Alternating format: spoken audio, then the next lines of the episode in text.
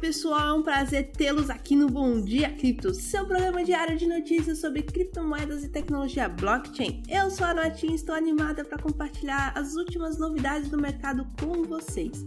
Hoje é terça-feira, dia 9 de maio, e há muitas coisas acontecendo no mundo das criptomoedas e blockchain. Mas antes de mergulharmos nas notícias, quero lembrá-los que em nosso site bitcoinblock.com.br oferecemos gratuitamente o plano Sardinha, que oferece diversos benefícios para quem se cadastrar. Então, certifique-se de dar uma olhada.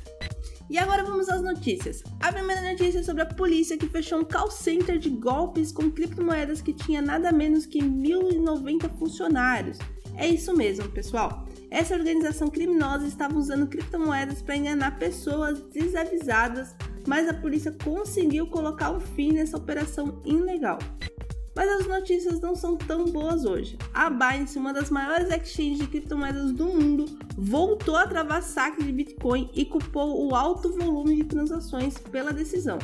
Isso pode ser um sinal preocupante para os investidores, pois pode indicar problemas com a plataforma.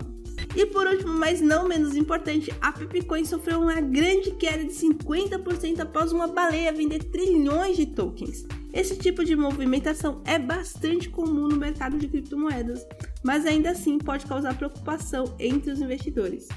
E essas foram as principais notícias do dia do mundo das criptomoedas e tecnologia blockchain. Obrigado por nos acompanhar até aqui no Bom Dia Cripto, transmitido pelo canal bitcoinblock.com.br. E não se esqueça de conferir todos os nossos links na descrição do podcast e de ficar ligado em nossas próximas edições para ficar por dentro de tudo que acontece no mercado de criptomoedas. E até a próxima!